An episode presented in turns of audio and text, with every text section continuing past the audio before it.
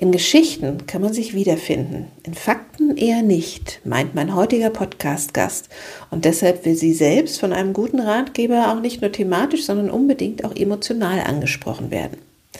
Was sich beim Buchschreiben von Buch zu Buch verändert und was immer gleich bleibt, auch darüber habe ich mit der Seminarleiterin, Therapeutin und dreifachen Buchautorin Vera Bartholomä gesprochen. Sie hat ihre drei Bücher in drei verschiedenen Verlagen veröffentlicht und erzählt, warum das gar nicht so unüblich ist. Und wie und wo die gebürtige Norwegerin am liebsten schreibt und wie tief sie beim Schreiben ihrer Bücher ab und eintaucht, ist für angehende Buchautorinnen hochinteressant und lehrreich zugleich. In dieser neuen Folge von Sichtbar mit Expertenbuch bekommst du Tipps, die so ganz anders sind als die üblichen. Du darfst also wieder sehr gespannt sein. Ich wünsche dir eine gute Zeit beim Hören der neuen Podcast-Folge und freue mich, wenn du für dein eigenes Buchprojekt wieder gute Impulse mitnimmst. Sichtbar mit Expertenbuch. Schreiben, publizieren, Kunden gewinnen. Ein Podcast für Unternehmerinnen und Coaches von und mit Buchmentorin Angela Löhr. Liebe Vera, was, was macht für dich einen guten Ratgeber aus? Wann ist ein Ratgeber oder ein Sachbuch ein gutes Buch? Ah, da muss ich wirklich erstmal überlegen, wie ich mich dafür entscheide, ob ich einen Ratgeber kaufe oder nicht. Es muss mich in irgendeiner Weise nicht nur vom Thema her ansprechen, sondern mich auch emotional ansprechen. Das heißt, es muss gleich im Titel oder in der Kurzbeschreibung oder beim ersten Reinblättern etwas sein, wo ich, wo meine Gefühle gleich mitgehen. Und dann möchte ich am liebsten Ratgeber haben, wo ich gleich äh, etwas in die Hand bekomme, was ich auch umsetzen kann, also wo ich nicht nur schlaue Sätze von jemandem lese, sondern wo ich was tun kann. Das ist für mich sehr wichtig. Und es ist für mich wichtig, dass ich die Autorin oder den Autor in dem Buch spüre. Also, dass ich, dass ich da einen Mensch habe. Mhm. Und, und deshalb gehören für mich eigentlich auch persönliche Geschichten mit rein. Mhm. Egal, um welches Thema es da geht. Wenn das nur so Allgemeinwissen ist, was weitergegeben wird oder auch fundiertes Fachwissen, dann wird es sehr schnell trocken. Mhm. Mhm. Also die dürfen durchaus unterhaltsam sein, so äh, auch auch Ratgeber, auch Sachbücher, ne, wo man vielleicht vor Augen hat, so naja, es ist ja ein Sachbuch, es ist ja kein Roman, aber wir wollen ja trotzdem ähm, mitgenommen werden, wir wollen abgeholt werden und wir wollen dieses Buch gerne lesen. Ja, ja, und ich möchte, glaube ich, auch wissen, warum die Autoren sich gerade mit diesem Thema beschäftigt haben. Mhm. Weil wer ein Ratgeber schreibt, hat in der Regel selber das Problem mal gehabt, weil ja, man hat stimmt. ja dann Lösungen ja. gefunden dafür. Und dann möchte ich gerne wissen, welche Probleme das waren, ohne sehr ins Private zu gehen. Mhm. Aber man kann ja persönlich werden, ohne sehr privat zu werden. Ja. Ja. ja. Und, und das möchte ich erkennen können. Ähm, wir, wenn wir über gute Ratgeber sprechen, wir sitzen ja hier gerade in, in deinem Wohnzimmer und hier ist ein großes, großes, großes Bücherregal. Äh, fällt dir irgendein Buch ein, was du, äh, wo du sagst, das ist echt so ein tolles Buch, das ist so ein toller Ratgeber, auch irgendwas, aus, aus welchem Bereich auch immer, kann auch irgendwas übers Hobby sein oder über deine Themen sein, was du vielleicht auch immer mal wieder zur Hand nimmst oder was du immer wieder empfiehlst, weil es so ein gutes Buch ist? Also wahrscheinlich könnte ich da zehn Bücher nennen, die mir jetzt natürlich gerade nicht einfallen, weil es sind oft Bücher für eine gewisse Zeit. Ja. Und dann bin ich damit fertig. Und dann stehen die wieder irgendwo in irgendeinem Regal und ich nehme sie vielleicht erst nach Jahren wieder in die Hand. Also so jetzt einfach sofort was zu nennen, fällt mir jetzt gerade schwer. Aber ich, ich lese unheimlich gerne Ratgeber und ähm, und piekt mir dann immer die Themen raus, die gerade für mich anstehen. Ja, ich, das finde ich ganz spannend, ähm, dass du das sagst und ähm, da habe ich noch nie so drüber nachgedacht, aber das ist tatsächlich bei mir auch so. Auch Ratgeber haben so, also es, es gibt immer Phasen, wo, wo ich was Bestimmtes brauche, ne? Und dann brauche ich wieder was Nächstes. Eigentlich, ich glaube, mein ganzes Leben ist äh, geprägt von Ratgebern unter anderem, auch von Romanen durchaus, aber tatsächlich auch von Ratgebern. Ja, ja mindestens genauso stark wie von Romanen. Ja. ja. Deshalb, die haben dann so eine gewisse Lebensspanne und dann weichen sie für was Neues. Dann kann man sie gut weitergeben, finde ich. Ne? Dann kann man sie gut ähm, dann jemand anderes, äh, an jemand anderen weitergeben. Ich Ja. finde ja immer so schade, äh, wenn Bücher nur noch in den Regalen verstauben oder wenn sie also wegwerfen, kann ich Bücher gar nicht. Nee, ich gebe dann auch viel weiter Ja. und, und bewahre aber meine Schätze hier auf. Ja. Die gebe ich nicht aus der Hand. Da weiß ich einfach, in fünf Jahren werde ich wieder reinblättern. Dann hast du inzwischen selbst drei Bücher geschrieben. Ähm, war das für dich so ein, so ein Wunsch, den du schon immer hattest, mal Bücher zu schreiben? Oder wie hat sich das entwickelt? Ich hatte überhaupt keinen Wunsch, Bücher zu schreiben. das ist, äh, ja, das ist, das ist eigentlich, ein- das klingt vielleicht ein bisschen merkwürdig, wie das alles entstanden ist. Ich habe immer schon geschrieben in irgendeiner Form. Ich habe für mich geschrieben, für meine Schublade geschrieben. Ich habe, ähm, nachdem ich angefangen hatte, äh, Seminare zu geben und zu unterrichten, mit der heilsamen Berührung Seminare zu geben, habe ich regelmäßig Newsletter verschickt. Ich habe irgendwann das Bloggen angefangen. Also das war ja alles schon Schreiben. Mhm. Aber ich war weit davon entfernt zu überlegen, jemals ein Buch zu schreiben. Und das, also wie meine drei Bücher alle entstanden sind, ist, dass ich diese Entscheidung nicht getroffen habe, sondern die Bücher haben angeklopft. Also Wie- noch wie- nicht wie mal ein Verlag Bücher? oder ein, jemand von außen hat gesagt, du solltest ein Buch schreiben. Gar nicht, sondern die Bücher haben angeklopft. Wie machen die das? Also zum Beispiel beim ersten Buch, Heilsame Berührung, war es so, dass ich natürlich viele Ideen im Kopf hatte. Ich habe das Thema ja unterrichtet, also das war immer bei mir, die unterschiedlichsten Themenschwerpunkte für diese Methode. Aber äh, es haben sich Leute bei mir gemeldet. Wildfremde Menschen haben mir Mails geschrieben und wollten ein Buch bestellen bei mir. Und dann musste ich antworten, es tut mir leid, ich habe kein Buch geschrieben. Hm. Und das hat aber nicht aufgehört. Die dachten alle, ich hätte ein Buch geschrieben. Das sind so für mich so Zeichen, wo ein Buch anklopft. Irgendwann war es dann in meinem Kopf, dass es vielleicht ein Buch geben könnte. Und dann habe ich gemerkt, also mit dem Anklopfen meine ich dann wirklich, dass die Idee steht immer wieder vor der Tür, wo man sagt, ach nee, was wirklich ich? Ich kann doch nicht ein Buch schreiben. Und dann steht die Idee schon wieder vor der Tür und man stolpert drüber.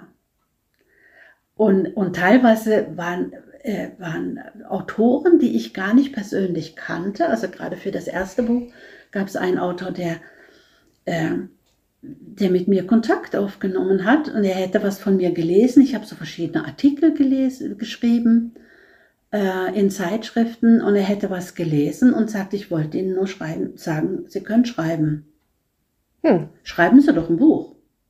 Und das sind auch so kleine Ideen, die dann da stehen und wo man irgendwann sich fast ergeben muss. Also Ja. wenn es dann so gehäuft kommt und sagt, okay, dann sollte ich es vielleicht probieren. Und dann weiß man aber natürlich nicht, kann ich ein Buch schreiben? Wie schreibt man überhaupt ein Buch? Und Jetzt bietest du ja dafür Programme an für angehende Autorinnen. Äh, ich hatte so jemand nicht und habe mich da ganz alleine auf den Weg gemacht und erstmal versucht herauszufinden, wie schreibt man denn dann ein Buch. Aber ich finde es so interessant, dass, dass die, die anklopfen, weil ein Buch ist später beim Schreiben und erst recht, wenn es dann in die Welt gekommen ist als richtig Papierbuch, ist es sowas wie ein eigenes Wesen. Mhm. Also wie man auch ein Kind bekommt, gebärt man sozusagen auch ein Buch. Und wie, wie bei einem Kind muss man es dann auch irgendwann in die Welt schicken und sagen, so, jetzt bist du unterwegs. Kannst du dich erinnern, ähm, bei deinem ersten Buch, Heilsame Berührung, ähm, wie lange diese Anklopfphase gedauert hast, bis du das wirklich ernst genommen hast und dann die Entscheidung getroffen hast, gut, ich mache das, ich werde ein Buch schreiben. Oh, es hat bestimmt ein Jahr lang angeklopft. Es war schon Ja. lange. Und das darf das auch, ne? Also ich finde auch, da darf so eine, eine vorsichtige Idee, eine, eine zarte Idee, die darf dann auch reifen. Ja, ich glaube, sie muss sogar reifen. Mhm. Weil, ähm, also ich, ich höre durchaus von Leuten, die sagen, ah, dann überlege ich mir was Schlaues und dann setze ich mich mal hin und, habe das Konzept in wenigen Tagen dann stehen. Ich weiß nicht, wie man sowas macht, weil mein, mein Konzept muss wachsen, mhm. muss wieder verworfen werden und hin und her geschoben und äh, es müssen auch manche Dinge so im Alltag dazwischen passieren, damit ich merken kann, ah, das muss unbedingt mit rein, das gehört dazu. Also es ist ein sehr, ein sehr plastischer Prozess ja. eigentlich. Ja, ja, Bücher, Bücher sind, ich sage das auch immer gerne, Bücher sind lebendig, ne? Die, die, die, die, die wachsen und die reifen mit uns und äh, in uns. Ähm, und das den Büchern so Raum und Zeit zu geben, aber vor allem tatsächlich auch Raum zu geben, äh, ist, ist, ist eine Grundlage dafür, damit die Bücher so werden, wie du es beschrieben hast, damit es Ratgeber werden, wo ich dann den Autor oder die Autorin auch, auch spüren kann. Ja. Und dann heben sie sich eben auch ab von den anderen, in denen die Theorie vielleicht auch ähnlich steht wie in meinem Buch. Mhm. Ja, genau. Und dabei fällt mir eigentlich auch ein, ein Buch ein. Ähm, das ist nicht unbedingt ein Ratgeber im klassischen Sinne. Ich weiß gar nicht, wie ich dieses Buch nennen würde. Aber Daniel Schreiber hat ja aktuell ein ganz äh, bekanntes Buch geschrieben, das nennt sich Allein. Mhm. Und er beschreibt, äh, dass er eigentlich ein Buch über Freundschaften schreiben wollte. Und beim ersten Konzipieren hat er gemerkt, nee, es geht eigentlich auch ganz viel um das Alleinleben, Alleinsein. Und er, äh, er verknüpft dann ganz viel Wissen dazu, vieles, was er gelesen hat zu diesem Thema Alleinsein. Und seine eigene Geschichte kommt aber voll mit rein. Ja. Und er hat das auf elegantester Art und Weise kombiniert. Und es ist ein faszinierendes Buch geworden. Das heißt, also wichtig ist da, das Persönliche darf reinkommen. Und was ich bei dem Buch auch erkannt habe, es muss nicht das klassische Buchmodell sein, ja. wo man sagt, ein Ratgeber ist so und so aufgebaut und sondern oder ein was weiß ich, Belletristik ist immer so ja. aufgebaut, man kann mischen. Man kann mischen. Ähm, wichtig ist nur, äh, also das sagen natürlich auch die Verlage, dass Bücher trotzdem noch einsortierbar sind im Verkauf. Ne? Also wenn ich in die Buchhandlung gehe, muss ich natürlich wissen, ähm, wo steht dieses Buch, wo gehört es hin, wo sortiere ich es ein. Und bei den Ratgebern und Sachbüchern ähm, sind ja so vor, vor ein paar Jahren äh, so Formate dazugekommen, die sich erzählender Ratgeber oder Ratgeberroman nennen. Ne? Das ist dann wahrscheinlich, was ich kenne dieses Buch Aha. nicht, aber ich werde mir das angucken. Das äh, klingt sehr, sehr toll. Deine Buchempfehlung.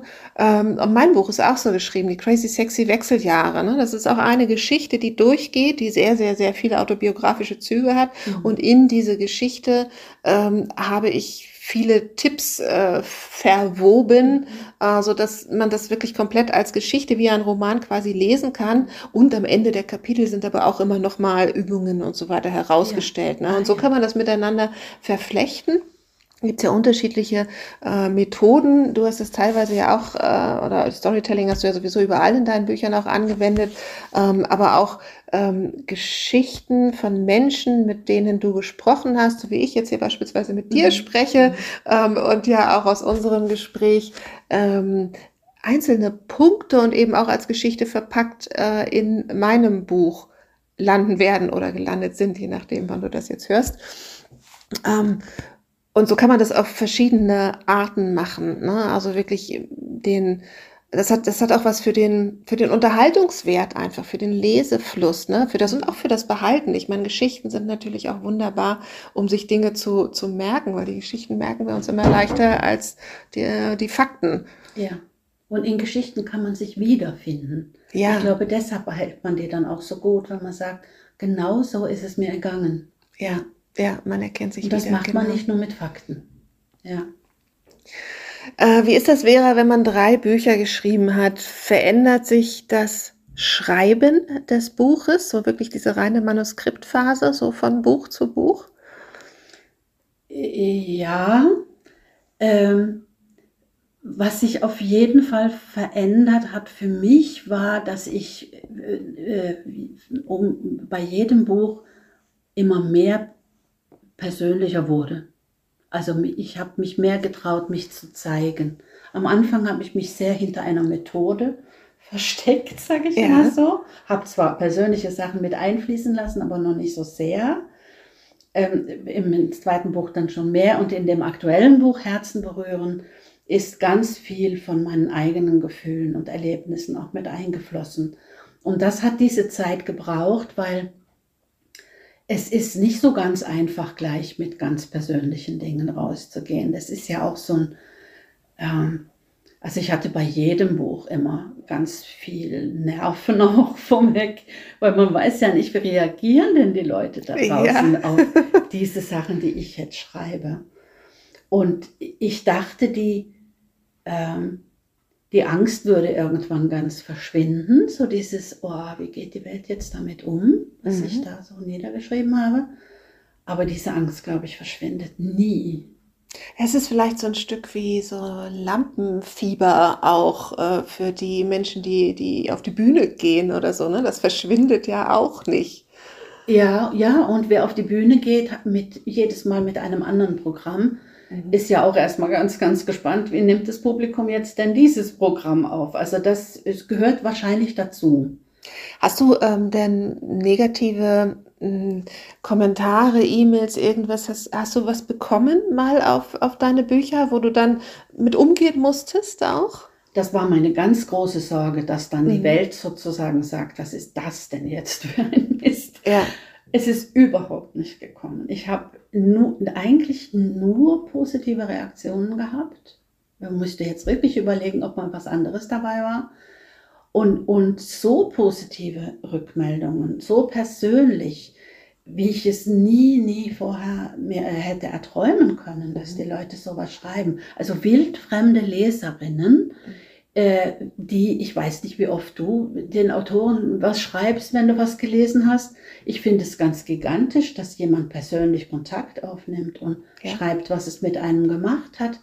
Und da habe ich wirklich das ganz große Glück, dass ich ganz viele solche Briefe bekomme, die, die so wärmend sind. Also das, die werden alle in meine Schatzkiste gepackt. Ja, ja, ja, dass sich jemand dafür Zeit nimmt. Ne? Das, ist, das ist ja eine Sache, ein, ein Buch wirklich sehr zu mögen und sich darin wiederzufinden. Aber die andere ist ja dann noch wirklich auch in der heutigen Zeit, ne, sich hinzusetzen und was an die Autorin zu schreiben.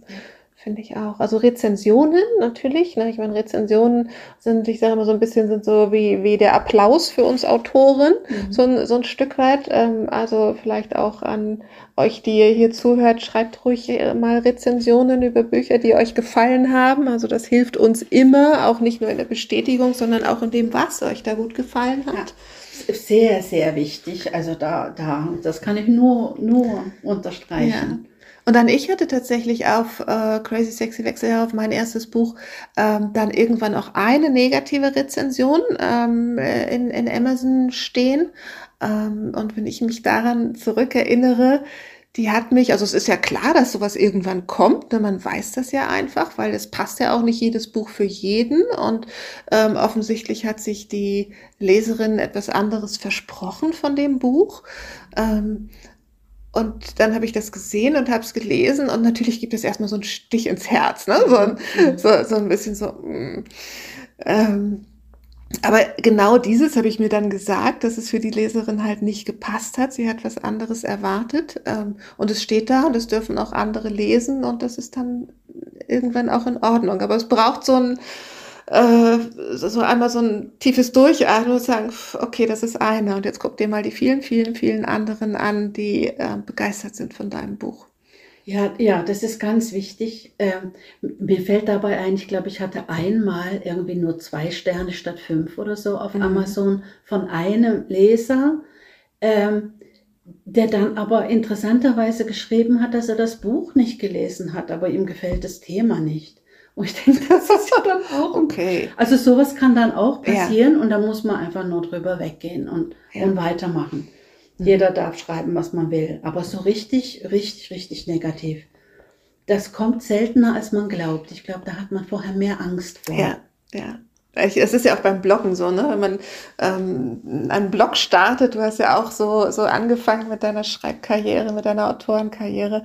Das ist ja auch so, dass man bei den ersten Blogbeiträgen denkt, oh, klicke ich da jetzt schon oder muss ich nochmal dran feilen oder so? Und dann geht's immer leichter von der Hand, obwohl das Publikum immer größer wird. Ja, wenn ich mir meinen allerersten Blogbeitrag heute nochmal anschaue, ich glaube, ich habe fünf Zeilen geschrieben, weil ich dachte, das ist schon so viel. Und das soll ich jetzt in die Welt schicken. Und, und das ist einfach mittlerweile eine solche Leidenschaft geworden, da neue Themen aufzugreifen. Also ja. sich auch ruhig diese Übungsphase mal zu gönnen, zu sagen, ich darf am Anfang zögerlich sein und dann ja. darf es mehr werden. Ja, genau. Also wenn man Fahrradfahren lernt, dann fällt man auch ein bisschen hin, bevor man wirklich oh ja. souverän. oh ja.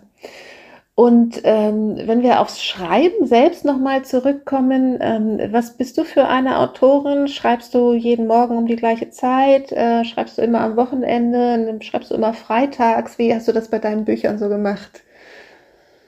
Ähm, was für mich ganz wichtig ist, nicht nur für die Bücher, sondern für das Kreativsein überhaupt, also auch Seminare entwerfen oder Blogartikel entwerfen. Was ich mir tatsächlich immer gönne, jetzt mit den Jahren, ist, dass ich, wenn ich das irgendwie zeitlich einrichten kann, jeden Morgen mit Stille beginne.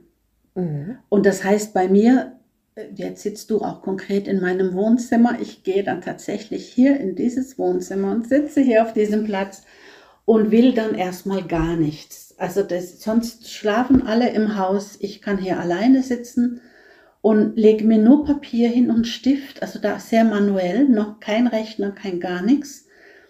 Und dann will ich gar nichts. Das heißt, es darf dann kommen, was kommt. Die Gedanken vielleicht noch von der Nacht, von Träumen, von diesem Zwischenzustand. Und dann schreibe ich mir auf, was kommt. Und wenn nichts kommt, kommt mal nichts.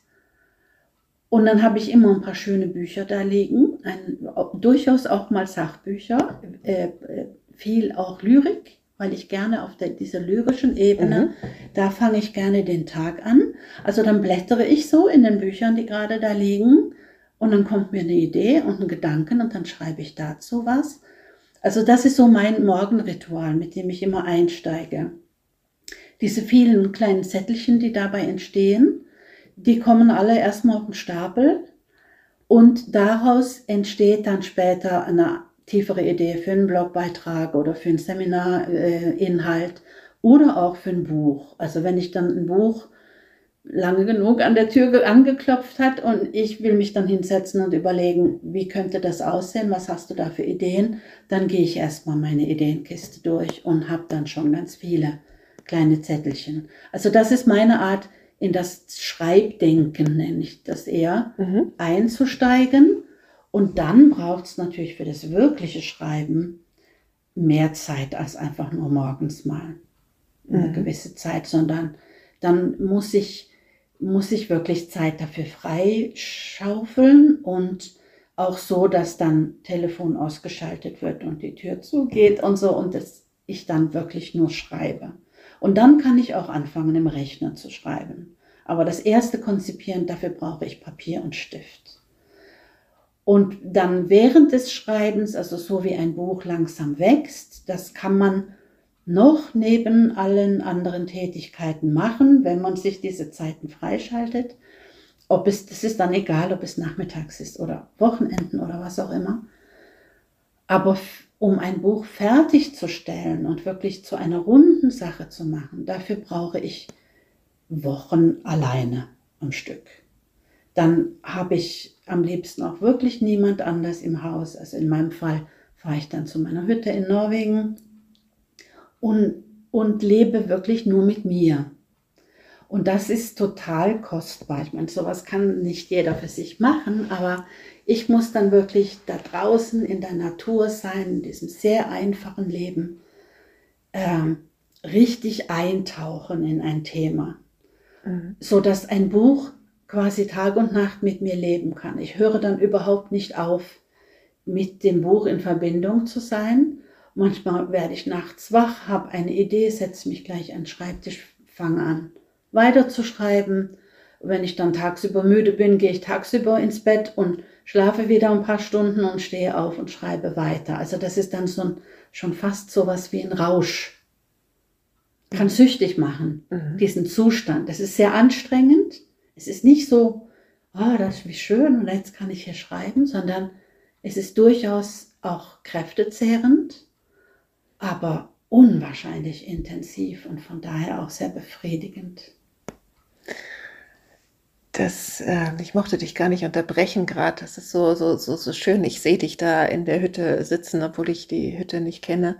Ähm, und es ist ein bisschen ja das klassische Bild, was wir so als Kinder von den Schriftstellern hatten. Ne? So, so, so die, die tauchen ein, die sitzen irgendwo, da gibt's wirklich nichts anderes und so. Ich, ich ähm, hatte leider noch nicht den Luxus oder ich habe ihn mir noch nicht genommen, muss man vielleicht auch sagen, das tatsächlich so zu machen. Aber ähm, ich finde das sehr, sehr, sehr anregend. Also äh, das ich, ich glaube, ich werde das mal ausprobieren. Also, dass man sich Auszeiten zum Schreiben nimmt, ne? dass man mal eine Woche irgendwo ins Haus am Meer fährt ähm, oder, oder ins, in die Hütte in, in den Bergen oder so.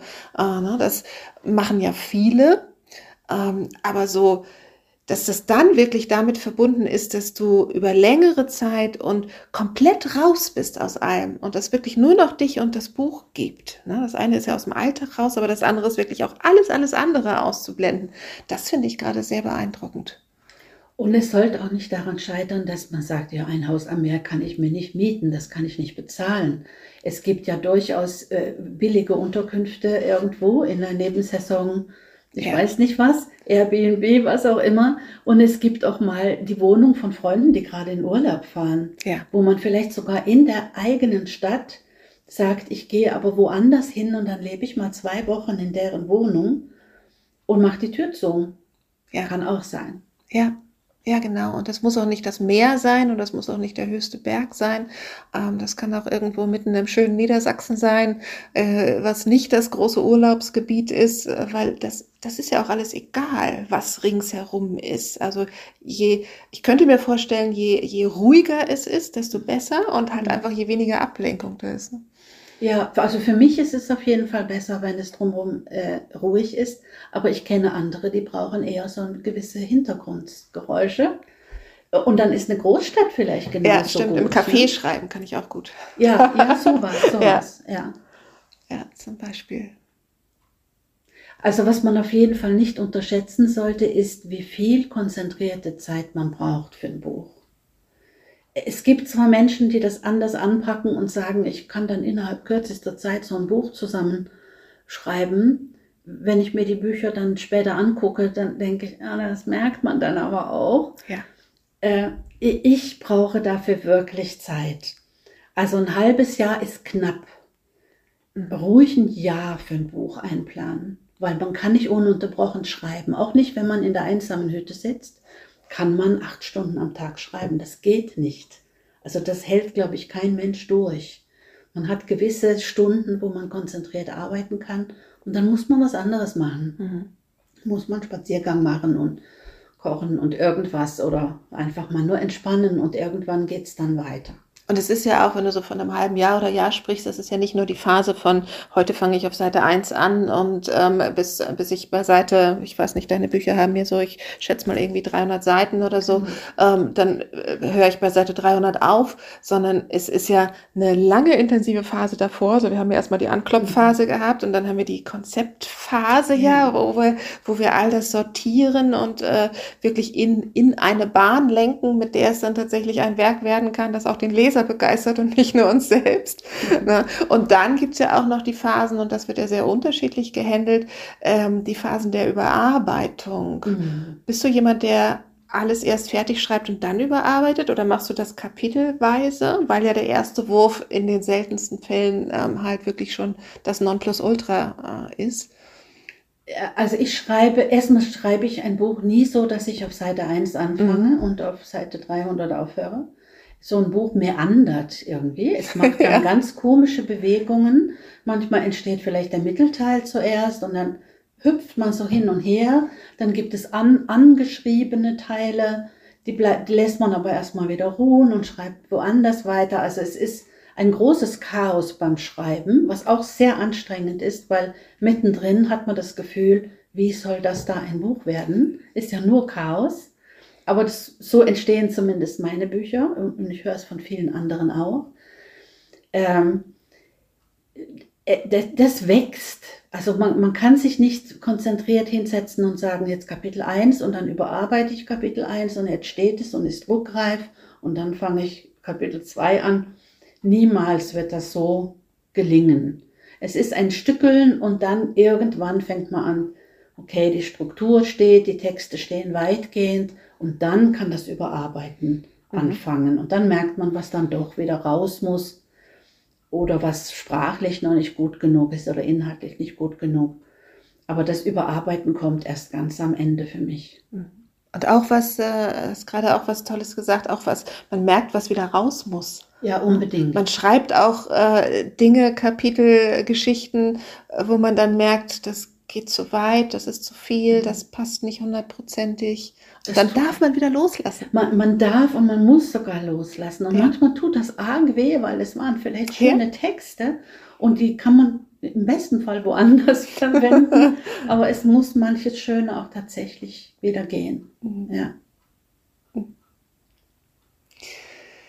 Du hast drei Bücher äh, in drei unterschiedlichen Verlagen geschrieben und das aktuelle Buch Herzen berühren ähm, ist erschienen im Lebensgut Verlag. Das ist ein kleiner Verlag. Mhm. Ähm, magst du uns erzählen, äh, wie das dazu gekommen ist, dass du bei diesem Verlag jetzt gelandet bist und äh, wie das da so läuft? Mhm. Gerne. Also erstmal in drei verschiedenen Verlagen. Das ist gar nicht so ungewöhnlich, wenn man wie sich das vielleicht anhört, wenn man sich auch die großen Autoren an, anschaut, ist das immer wieder mal der Fall, dass unterschiedliche Verlage benutzt werden. Das liegt einfach daran, dass die Verlage unterschiedliche Themenschwerpunkte haben und je nachdem, was man für ein Buch schreibt, passt es nicht genau für dieses, diesen Verlag, obwohl das Buch davor vielleicht da gepasst hat oder es passt nicht in deren Konzept für das kommende Jahr das muss man immer berücksichtigen, dass da immer Bewegung drin ist. Auf diesen kleinen, die beiden äh, ersten waren durchaus in größeren Verlagen veröffentlicht und ähm, dass ich jetzt mit dem dritten Buch in einem kleineren Verlag bin, äh, das ist eigentlich eine ganz, eine ganz schöne Geschichte. Ich wollte dieses, auch dieses dritte Buch nicht schreiben, sondern hatte zwar die Idee und so das Thema meldet sich immer wieder, aber ich habe gedacht, oh, nochmal ein Buch und es ist ja ganz, ganz viel drumherum und auch ganz viel Zeit, bis es dann wirklich geschrieben ist. Und will ich denn diesen Kraftakt auch nochmal machen? Und habe dann per Zufall diesen kleinen Verlag entdeckt und, und habe in der Beschreibung des Verlages mein Buch gesehen. Das war hm. in der Beschreibung des Verlags habe ich gedacht, das ist ja der Verlag für dein Buch. Und gibt es sowas denn, dass ein Verlag sagt, das ist genau das, was wir machen wollen? Und dann habe ich sie tatsächlich angeschrieben und gefragt, ich habe da so eine Manuskriptidee und wäre das was? Ähm, und, und in diesem Fall hat das, hat das total gut gepasst, weil es hat sich dann rausgestellt, dass die Verlegerin äh, schon seit vielen Jahren meine Newsletter liest und von daher genau wusste, Ach. wer ich bin und, und auch wie ich schreibe. Äh, so dass wir gleich, gleich eine Verbindung hatten und dann war das, ging das ganz schnell, dass sie gesagt hat, das passt zu uns und schreib mal das Buch. Das für eine tolle Geschichte. Und das Schöne in diesem kleinen Verlag ist, äh, also große Verlage haben natürlich auch viele Vorteile, aber das Schöne in diesem kleineren Verlag ist, das ist, dass es eine sehr engagierte Verlegerin gibt, die Valentina Sommer, die es äh, so ganz anders aufzieht. Die, wir haben zum Beispiel monatliche Autorinnen-Treffen online, wo wir uns gegenseitig inspirieren, wo wir uns ein bisschen unterstützen, was Marketing angeht und äh, auch mal ein bisschen Durchhaltetaktik oder Erfolg gemeinsam feiern mit dem, was so jede Autorin für ihr Buch macht. Und wo, wo wir gegenseitig Ideen reinbringen, aber auch unsere Verlegerin ganz, ganz viel Input reingibt Und, und das ist dann so eine stärkende Gemeinschaft geworden, mhm. was unwahrscheinlich trägt. Da kommen dann auch mal die Social Media Verantwortlichen rein oder die Presseverantwortlichen rein. Lektorat kommt zu Wort. Also so, dass man, dass man auch sieht, wer ist da noch alles so dran beteiligt und was haben die gerade für Ideen.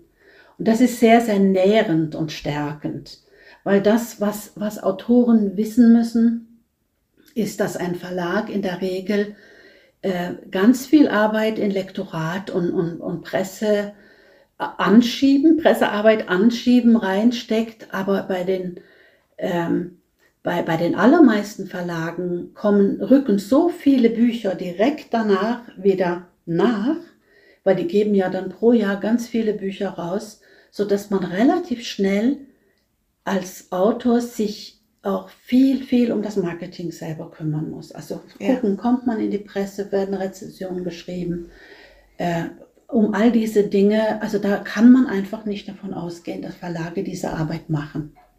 Mhm. Und wenn man dann aber für diesen Teil der Arbeit diese stärkende Gemeinschaft hat, dann ist es eine enorme Hilfe.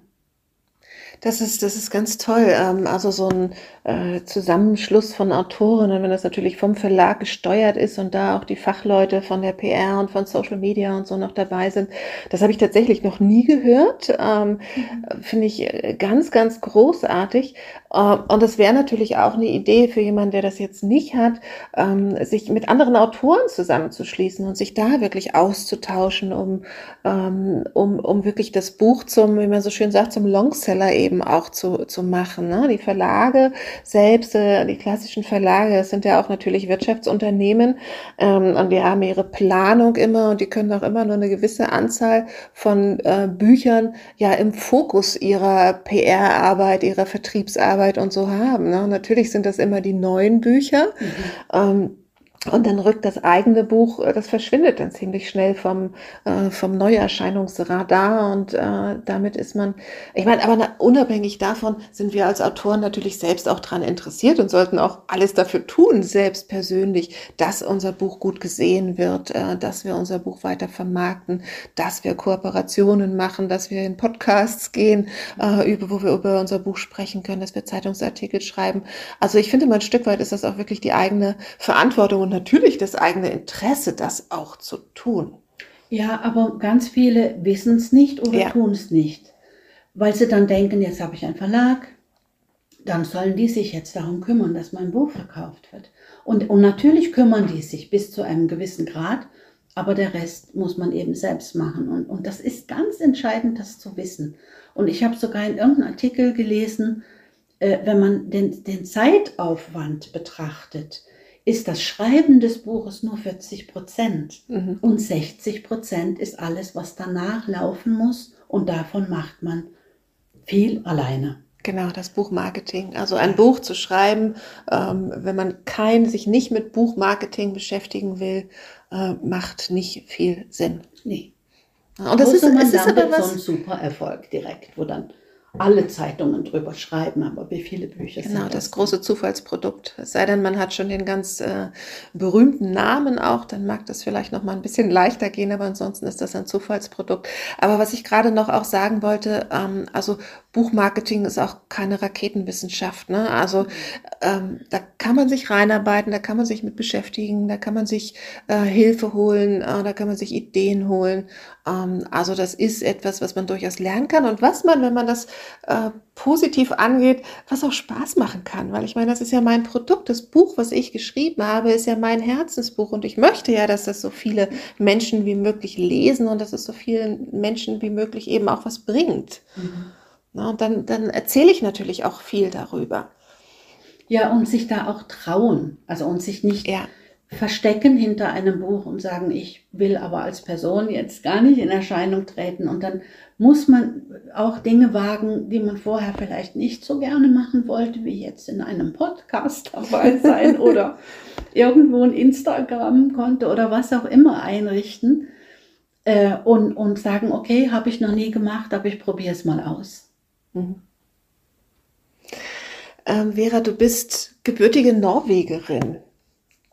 Und ähm, wenn mich Menschen fragen oder wenn mir Menschen erzählen, ähm, ach, ich habe äh, ein paar Jahre mal in den USA gelebt und ich würde so gerne mein Buch in Englisch äh, schreiben äh, direkt, weil ich möchte das dann auch gern international äh, vertreiben und so, dann rate ich meistens davon ab, weil ich sage, schreib bitte in deiner Muttersprache und dann kannst du es übersetzen, weil die Muttersprache mm, in den allermeisten Fällen ja ähm, man hat nicht nur den größeren Wortschatz in der Muttersprache, sondern die Muttersprache sind einfach das, wo die Emotionen liegen und vielleicht anders ausgedrückt werden können.